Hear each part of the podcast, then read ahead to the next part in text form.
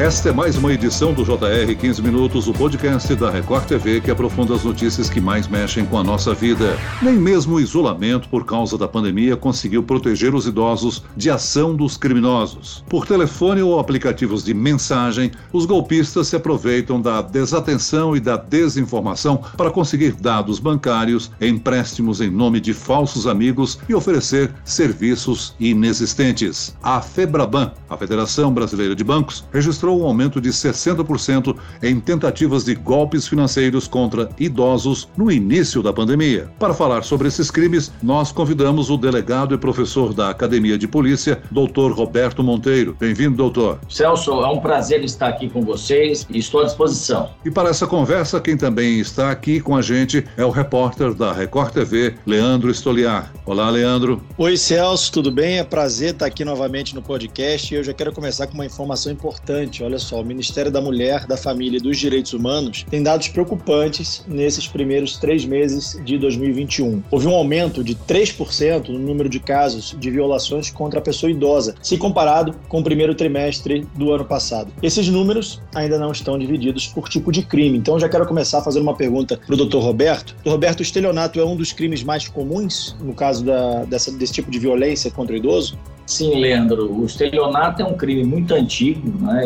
nós sabemos disso, permeia a sociedade há dezenas de anos, mas durante a pandemia nós tivemos um acréscimo dos crimes praticados por esse meio, com golpes. A própria Febraban, que o Celso citou, é, fala em 60% de aumento desses golpes praticados, especialmente por meio eletrônico. Então, sim, houve um aumento, até pelo fato das pessoas, especialmente os idosos e os idosas, ficarem mais em casa no momento que a pandemia mais recrudesceu. Doutor Roberto, tem o golpe do motoboy, o golpe da saidinha, o golpe do empréstimo consignado. Qual é o golpe mais frequente nessa pandemia, hein? Olha, Celso, o golpe mais frequente nessa pandemia é o phishing, que é um golpe em que uh, os autores, os estelionatários, mandam para as vítimas ou um e-mail falso se referindo a um banco ou uma conta vencida e pede que a pessoa, para que não tenha o serviço cortado, é, suspenso, entre num link, que ali se seria gerado um boleto, alguma coisa parecida. Quando a pessoa, geralmente um idoso ou a idosa, entra nesse link, ele está à mercê e descoberto para que dados é, sigilosos dessa pessoa vazem para os marginais. A partir do momento que eles têm acesso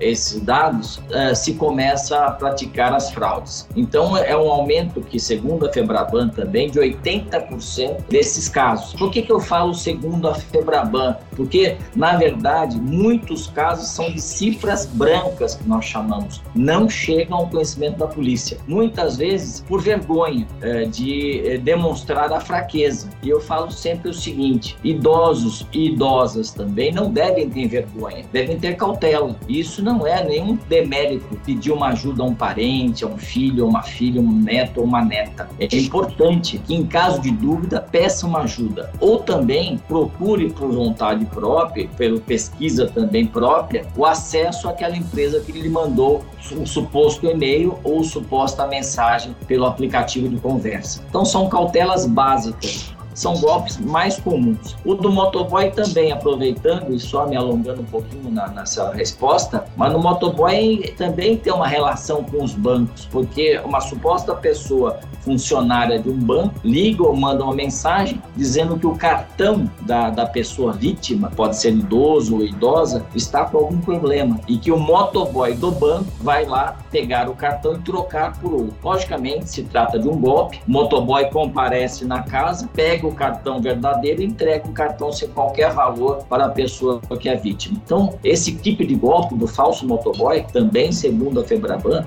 aumentou 65%. Doutor Roberto, a gente está fazendo uma reportagem justamente sobre isso. Tem um personagem, uma, a história de uma pessoa que teve vergonha de contar para os filhos que sofreu um golpe, que foi enganado e, e, isso só piorou a situação. Queria que o senhor falasse um pouco sobre o modus operandi dessas quadrilhas. Geralmente os, os golpistas, eles agem sozinhos ou eles eles agem em grupo? Tem mais gente envolvida do que a pessoa que conhece a vítima? Leandro, esse caso que você relatou para mim ontem é um caso comum. Eu já vi vários desse caso na minha carreira. É, geralmente, essas pessoas aproveitam a vulnerabilidade, a fragilidade emocional das suas vítimas para se aproximarem. Geralmente, a primeira aproximação se dá pela internet, às vezes também em sites de relacionamento. Aí começa um romance, logicamente, por parte do bandido ou da bandida, totalmente falso. Mas a pessoa que está fragilizada, ainda mais no período de pandemia, que está também precisando de, um relacionamento, quem não precisa? Todos nós precisamos de afeto. Então, acaba abrindo a guarda e o estelionatário age aproveitando dessa fragilidade das vítimas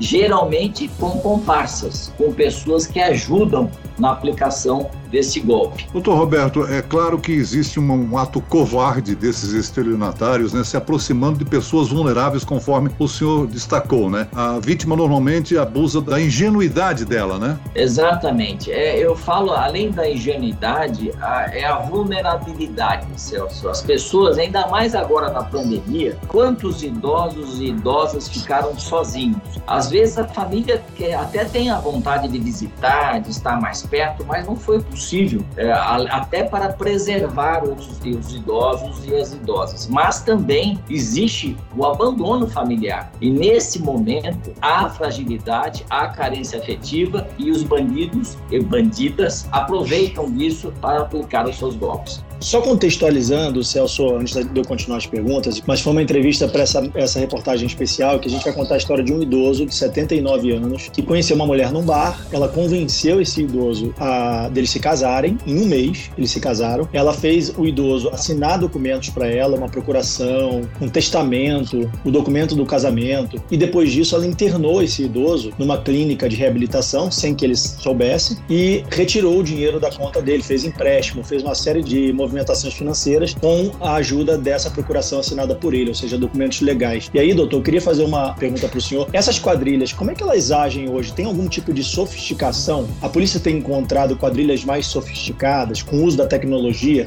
Sim, é, Leandro, nós temos encontrado várias quadrilhas que usam muito bem a tecnologia. Há pessoas com, é, inclusive, formação em tecnologia da informação, agindo do lado do mal e praticando esses golpes. Eles são quadrilhas especializadas. Há casos e casos. Né? Há casos em que uma, uma mulher é, ela pratica os, os golpes, né? ou um homem, é o chamado golpe Dom Juan, e a casos de quadrilhas especializadas, inclusive pessoas ou ex-presidiárias que têm prática no mundo do crime, que ficam escondidas atrás de um computador ou atrás de um celular, aplicando esse tipo de golpe. E mais, é, há que se convir que é um crime de pouca exposição para o marginal. Ele não corre risco imediato de ser preso, ele não troca tiro com a polícia, etc. Então é um golpe lucrativo, geralmente se ampara em contas de laranjas, né, de pessoas que é, são pessoas muito humildes, pessoas que nem sabem que o nome delas está sendo usado para abrir uma conta bancária. E com os bancos digitais hoje em dia, onde há facilidade da abertura de contas,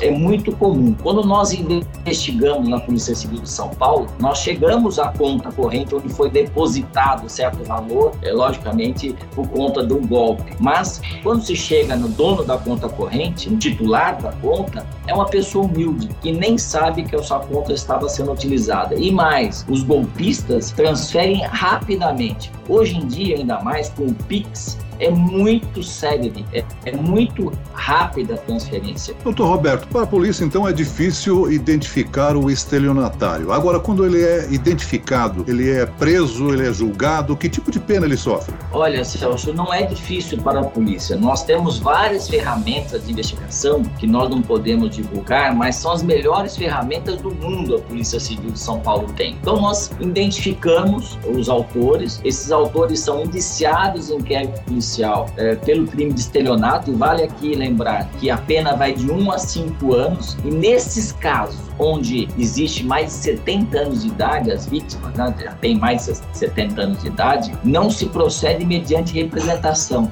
Isto é, não depende da vontade da vítima. O Estado, a polícia, o Ministério Público, a Justiça agem de ofício. Então é para facilitar a apuração e também o eventual ressarcimento desse idoso, dessa idosa que é vítima de um golpe. Só que os golpes, Celso, estão aumentando demais, porque realmente, como eu disse, é um golpe em que o marginal, o bandido, o estelionatário, ele fica protegido atrás de um computador ou atrás de um celular. Então facilita a prática, mas nós temos investigado com bastante sucesso esses crimes. E eu quero aproveitar aqui e dizer também que as pessoas devem fazer boletim de ocorrência. Não tenham vergonha. Então faça, registrem o boletim de ocorrência quando houver a prática de um crime de estelionato. Doutor Roberto, vamos aproveitar o podcast e alertar os idosos para estar atentos a, a que tipo de sinais. O senhor falou aí de utilização de phishing, né, através de mensagens eletrônicas, eh, das redes sociais, mas há também aquele tipo de abordagem pessoal, presencial do estelionatário. Sim, sem dúvida, né? Há o caso comum, Celso, das pessoas que idosas e idosos que vão até uma agência bancária, especialmente da Caixa Federal, e são abordados por pessoas que querem ajudar, entre aspas. Né? São estelionatários, são golpistas que ficam ali é, na porta de uma Caixa Econômica Federal, de um Banco do Brasil, tentando é, fisgar, né? pegar uma pessoa incauta para enganar. Então é muito perigoso. Por isso que nós aconselhamos que as pessoas, especialmente idosos, idosos e idosas, eh, jamais aceitem ajuda de estranhos numa agência bancária. E também, é, em caso de telefonema, muito comum, telefonema em que ah, o marginal, o bandido, fala que tem uma pessoa sequestrada ou que o carro quebrou na, na estrada e precisa de uma ajuda, deposite um dinheiro. Incrível, por incrível que pareça, a própria vítima fornece esses dados o marginal liga, é, fala o pai, a mãe, o avô, a avó, e a pessoa fala, é o fulano de tal, então acaba sempre com depósito bancário. São golpes comuns, por isso não acreditem é, em pessoas que oferecem ajuda em fila do banco, somente nos funcionários identificados da própria agência bancária, e não acreditem em telefonemas ou mensagens do aplicativo de conversa, de mensagem,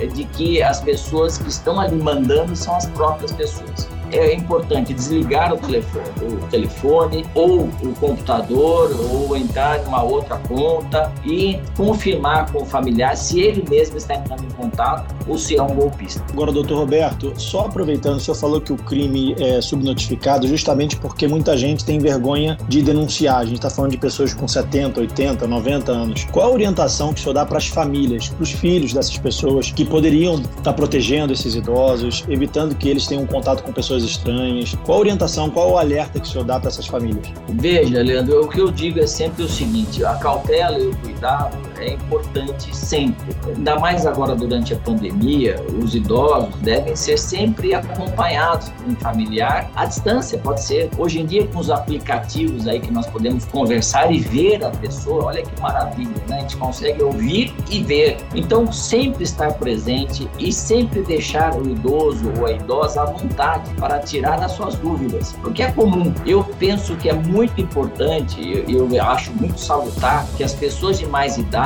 se interem do mundo digital, aprendam a mexer no computador, no celular. Eu acho isso maravilhoso. Mas é importante que o familiar tenha essa consciência que a internet é um mundo aberto também para os criminosos. Então, quando a pessoa tem acesso à internet ou, ou ao celular, com aplicativos de mensagem, isso é importante que haja um acompanhamento familiar. Doutor Roberto, há casos, eu fui vítima, por exemplo, de receber um e-mail cobrando uma mensalidade em atraso do serviço de TV a cabo. Incrível, com meu nome e até mesmo com meu CPF. Isso é muito comum, é um alerta que as pessoas também devem ter com relação à caixa postal, não? Pode denunciar denunciar a, polícia. É, geralmente o, o destinatário, Celso, é falso. Né? É, eu aconselho sempre as pessoas, eu recebo quase todo dia. Né? As pessoas acho que não sabem que se trata de um delegado de polícia e mandam né, na minha caixa do e-mail. Então,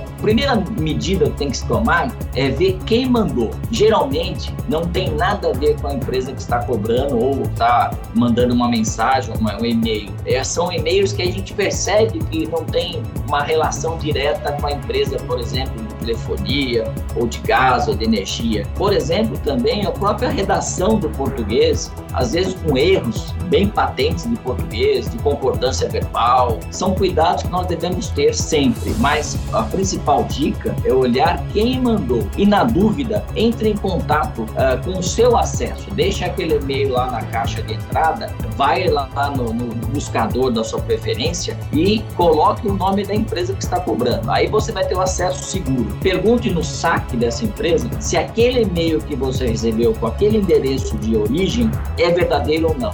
Muito bem, nós chegamos ao fim desta edição do 15 Minutos. Eu agradeço a participação e as informações do delegado Roberto Monteiro. Obrigado, doutor. Obrigado, Celso, Leandro e a todos que estão nos acompanhando pela Record. E agradeço a presença do repórter da Record TV, Leandro Stoliar. Leandro? Eu que agradeço, Celso. Muito obrigado. É sempre um prazer estar com você aqui no podcast. Esse podcast contou com a produção de Homero Augusto e dos estagiários David Bezerra e Larissa Silva. Sonoplastia de Pedro Angeli. Coordenação de conteúdo Camila Moraes, Edivaldo Nunes e Luciana Bergamo. Direção de conteúdo, Tiago Contreira. Vice-presidente de jornalismo, Antônio Guerreiro. E eu, Celso Freitas, te aguardo no próximo episódio. Até amanhã.